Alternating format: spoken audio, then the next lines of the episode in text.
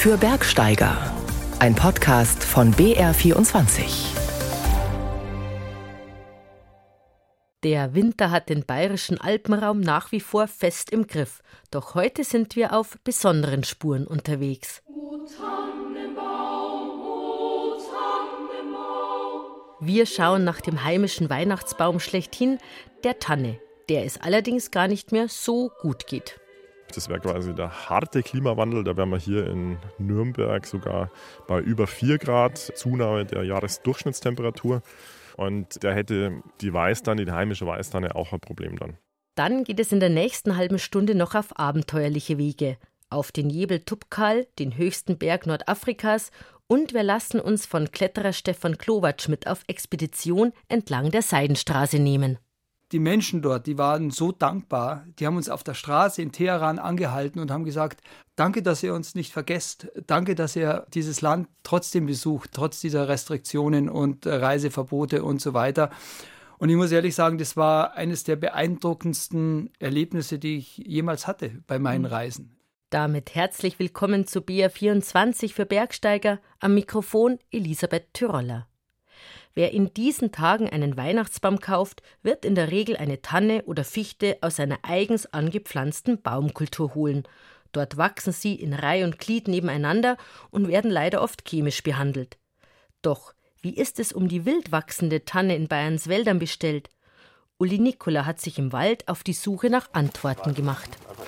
Am Schmausenbuck läuft Johannes Wurm durch den Reichswald. Dort schaut sich der Leiter des Forstbetriebs Nürnberg, der Bayerischen Staatsforsten, den aktuellen Zustand der Tannen an. Hier sind wir in einem Eck, also da haben wir oben drüber ein paar Alttannen, die haben oben eher, wir sagen, der Storchennest dazu, also die laufen jetzt so spitz zu, das sieht man da vorne jetzt. Und unten drunter hat sich die auch schön verjüngt. Verjüngt heißt also, dass da die Alttannen Samen abgeworfen haben und die Samen aufgegangen sind und wir jetzt da eine nächste Generation haben an jungen Tannen, die dann der Wald der Zukunft wird.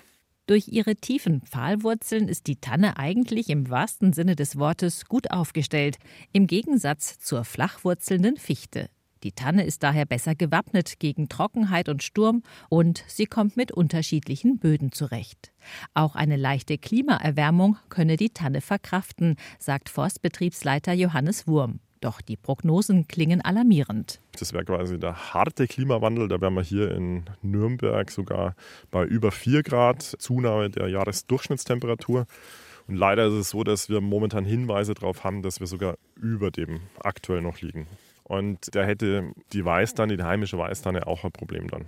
Ein anderes großes Problem ist das Rotwild, denn für die Rehe ist die Tanne ein Leckerbissen. Der Streit um angemessene Abschusszahlen hält schon seit Jahren an. Wenn Sie ganz genau hinschauen, die einjährigen Triebe sind bei der heimischen Weißtanne so kaffeebraun behaart. Sie haben relativ große Knospen, das ist für so Wild sehr attraktiv, leider weil die anscheinend auch sehr nahrhaft und gut schmecken. Deswegen müssen wir die, wenn wir die pflanzen oder auch wenn sie sich natürlich ansamen, müssen wir die teilweise schützen. Und die Jagd, also angepasste Jagd ist aber wirklich wichtig, dass die eben aufkommen können. Das ist die Weißtanne. Der Verbiss ist ein riesengroßes Problem für die Tannen, ob im Flachland, in den Mittelgebirgen oder im Bergwald. Das sagt auch Hans Kornprobst, Sprecher des Arbeitskreises Wald des Bund Naturschutz in Bayern. Er ist am Alpenrand zu Hause und auch dort steht es schlecht um die Tanne. Auch in Schliersee sind die durchschnittlichen Rotwildbestände angestiegen, sodass auch hier eine Reduktion dringend notwendig ist. Das größte Problem ist für die Tanne bayernweit, dass sie verbissen wird und somit für die zukünftigen Waldgenerationen nicht zur Verfügung steht was im Frankenwald allerdings auch daran liegt, dass jahrzehntelang auf die Fichte gesetzt wurde. Doch als Flachwurzler hat sie der zunehmenden Trockenheit und dem Borkenkäfer nicht standgehalten. Auch insgesamt leidet der Wald. Nur jeder zehnte Baum in Bayern ist noch gesund. Diese erschreckende Bilanz hat die bayerische Forstministerin Michaela Kanniber diese Woche im Landtag vorgestellt. Die Dringlichkeit ist einfach unglaublich, wie sehr unsere Wälder tatsächlich aufgrund dieses Klimawandels auch leiden. Also zunehmende Trockenheit, Hitze, aber auch Stürme und da ist auch der entstandene Schädlingsbefall sind da wirklich extrem. Der Zustand der Waldbäume hat sich im Jahr 2023 im Vergleich zum Vorjahr leider wieder verschlechtert. Also wir haben aktuell den mittleren Nadel- und Blattverlust aller Baumarten. Er ist gestiegen von 23,8 Prozent auf 26 Prozent. Also ich glaube, das lässt schon auch die Alarmglocken schrillen. Die Forstministerin sieht beim Klima- und Waldschutz eher die Bundesregierung in der Pflicht. Doch für Richard Merkner, den Vorsitzenden des Bund Naturschutz in Bayern, besteht dringender Handlungsbedarf auch im Freistaat. Daher fordern wir als Bund Naturschutz von der neuen Staatsregierung endlich eine engagierte Klimaschutzpolitik. Statt unsinnigen Luftschlössern wie einer Magnetschwebebahn in Nürnberg, wie sie von Ministerpräsident Markus Söder jetzt gefordert wird, brauchen wir endlich Tatkraft und Mittel für eine funktionierende Bahn, für energiesparende Wohnungen und Häuser sowie für den naturverträglichen Ausbau der Sonnen- und Windenergie gerade in Bayern. Was bedeutet das nun alles für die Tanne, dem deutschen Weihnachtssymbol schlechthin? Ihre Lage ist vielleicht noch nicht völlig aussichtslos, sagt Hans Kornprobst. Das ist die einzige Hoffnung, dass man jetzt schaut, dass Nachwuchs, man spricht hier von Vorausverjüngung, nachkommt, dass wenn die Altbestände, was zu befürchten ist, wir alle natürlich nicht hoffen, zum Beispiel im Alpengebiet kaputt gehen, dass wenigstens etwas in der Jugend vorhanden ist, sodass man damit rechnen kann, dass was nachwächst. Notwendig sind daher laut Experten Alttannen, die sich aussäen, weniger Verbiss durch Rotwild und deutlich mehr Klimaschutz, damit es nicht nur an Weihnachten heißt: O Tannenbaum, o Tannenbaum, wie schön sind deine Blätter. Ein Beitrag von Uli Nicola. Bergsteigen ist vielleicht nicht das Erste, was einem zu Marokko einfällt.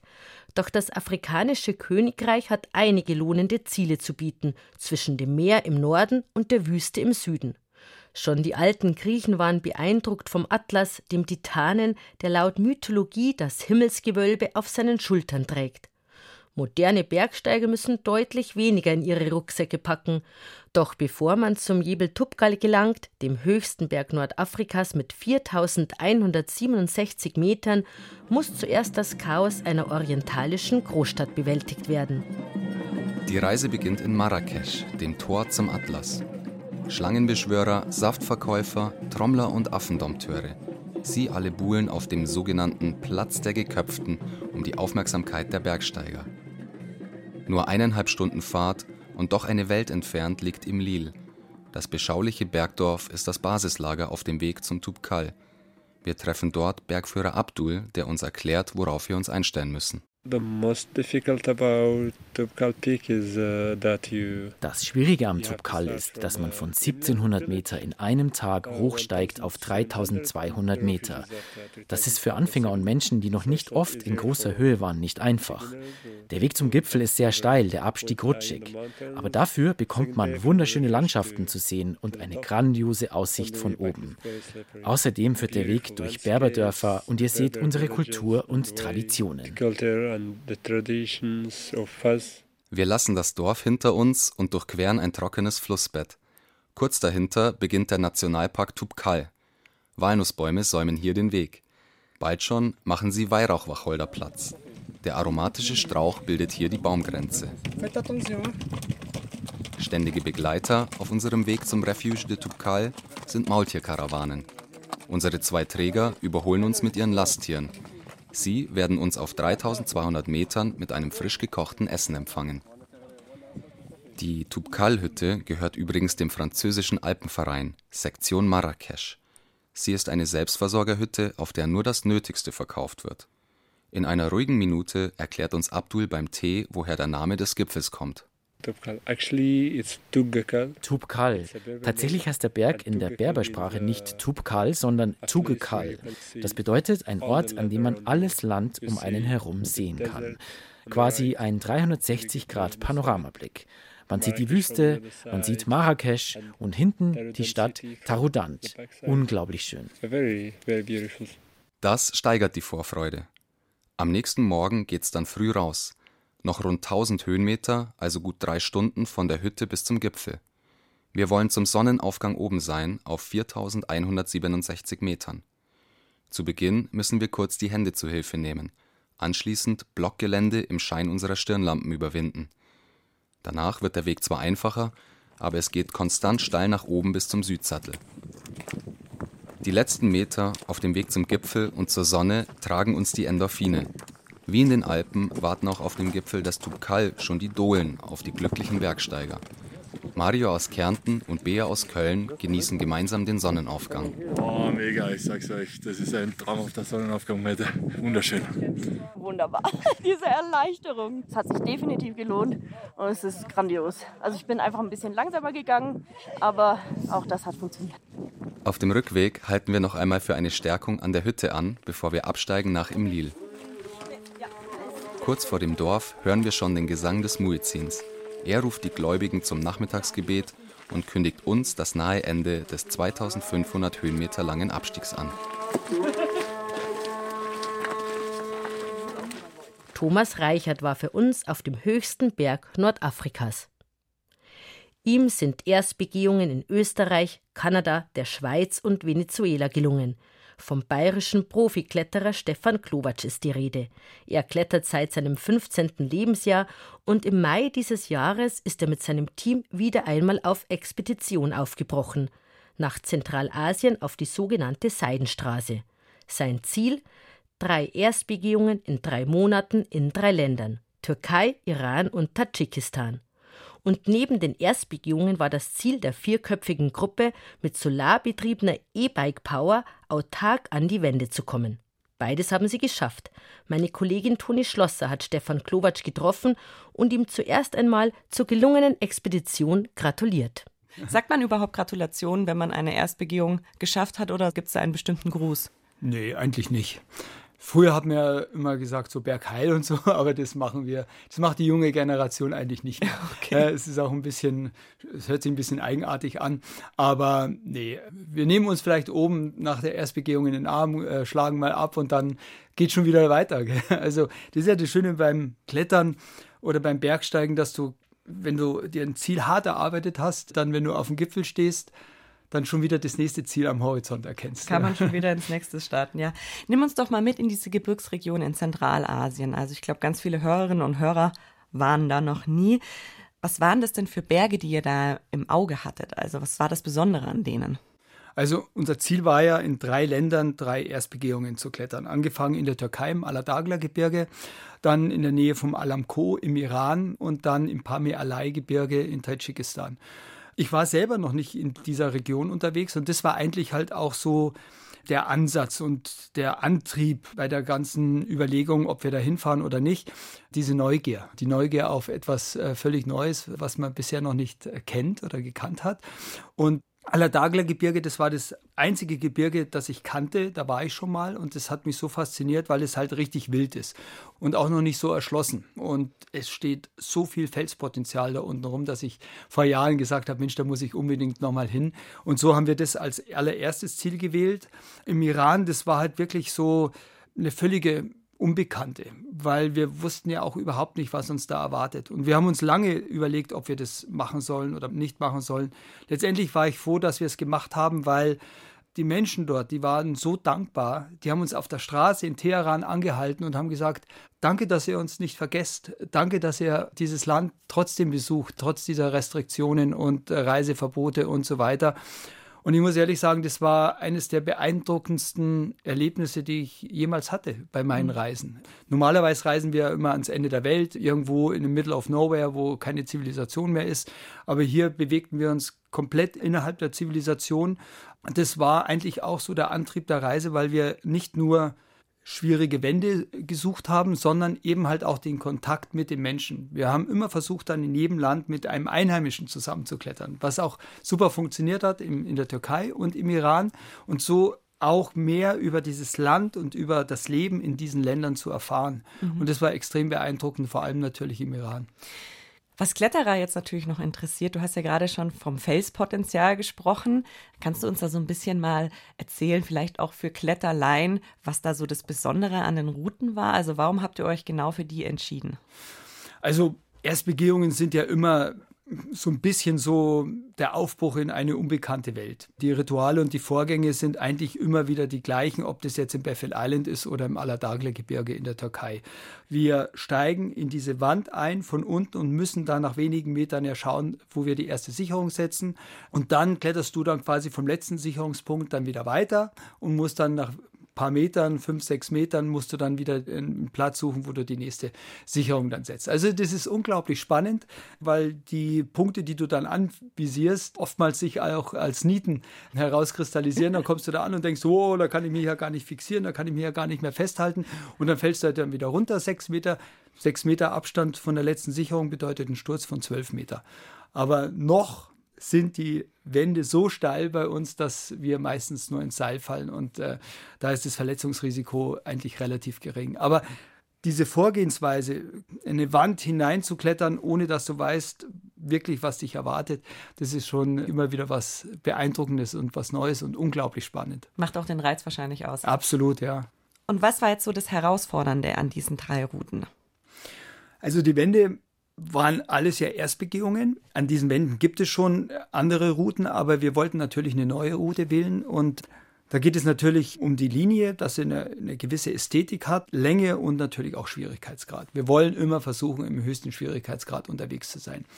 Die schwierigste Route dieser Trilogie war im Aladagla-Gebirge in der Türkei. Also das war bis zum oberen zehnten Schwierigkeitsgrad und fast jede Seillänge war im neunten und im zehnten Schwierigkeitsgrad, was jetzt auf die Strecke gesehen schon eine riesige Herausforderung ist. Dann im Iran war es eigentlich die kleinste Wand mit 300 Meter Höhe, aber es geht eigentlich nie so richtig um die Höhe, sondern eher um die Ästhetik der Route, der Linie und dann auch um die Schwierigkeit. Und auch da hatten wir sehr, sehr hohe Schwierigkeiten, zumindest in einer Seillänge, bewegt sich auch im oberen zehnten Schwierigkeitsgrad. Und im Pamirgebirge, da haben wir eine Wand entdeckt, die schwer zu erreichen war. Da mussten wir erstmal 1500 Höhenmeter aufsteigen durch so eine äh, wild zerklüftete Rinne. Und dann ist es nochmal eine 600 Meter hohe Wand, auch im zehnten Schwierigkeitsgrad. Und das haben wir uns auch genauso vorgestellt. Also von der Höhe her und von der Schwierigkeit hat es eigentlich perfekt in die Gesamtanlage gepasst. Klar war, dass wir jetzt uns nicht in jedem Land eine 1000 oder 1500 Meter hohe Wand raussuchen können, weil das wäre viel zu ambitioniert gewesen. Das hätten wir auch nicht geschafft. Darum muss auch die Wand immer in die Gesamtanlage der Expedition passen. Ihr seid ja insgesamt durch 14 oder 15 Länder, ich glaube, es waren 15 Länder gereist. Ich habe da auch so ein bisschen bei dir auf Instagram nachgeguckt und die Reise nachverfolgt.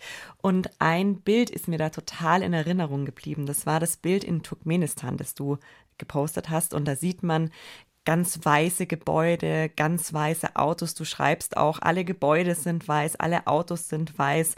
Die Bevölkerung kann sich quasi gar nicht aussuchen, welche Farbe die Autos haben sollen. Und erzählst da auch von diesen krassen Eindrücken, beschreibst es auch wie das Leben im goldenen Käfig. Man hat restriktiven Internetzugang in diesem totalitären System. Mhm. War das so das Krasseste auf eurer Reise, was ihr erlebt habt durch diese 15 Länder? Oder Gab es da noch andere Eindrücke, die dir wirklich total in Erinnerung geblieben sind? Also generell muss ich ehrlich sagen, waren wir extrem positiv überrascht, wie wir auch aufgenommen wurden von den Menschen in den einzelnen Ländern. Also es war nie irgendwie eine Situation. Also das war sehr, sehr beeindruckend. Hätte ich auch nicht so erwartet. Aber dadurch, dass wir in relativ kurzen Abständen durch so viele unterschiedliche Länder gefahren sind war das schon wahnsinnig spannend, was uns da in jedem Land erwartet. Und wir haben eigentlich Turkmenistan jetzt nicht so auf dem Radar gehabt, weil wir da bloß eine Durchfahrtsgenehmigung bekommen haben. Also du darfst ja dich nicht frei in dem Land aufhalten und das war dann für uns bloß so ein Transitland.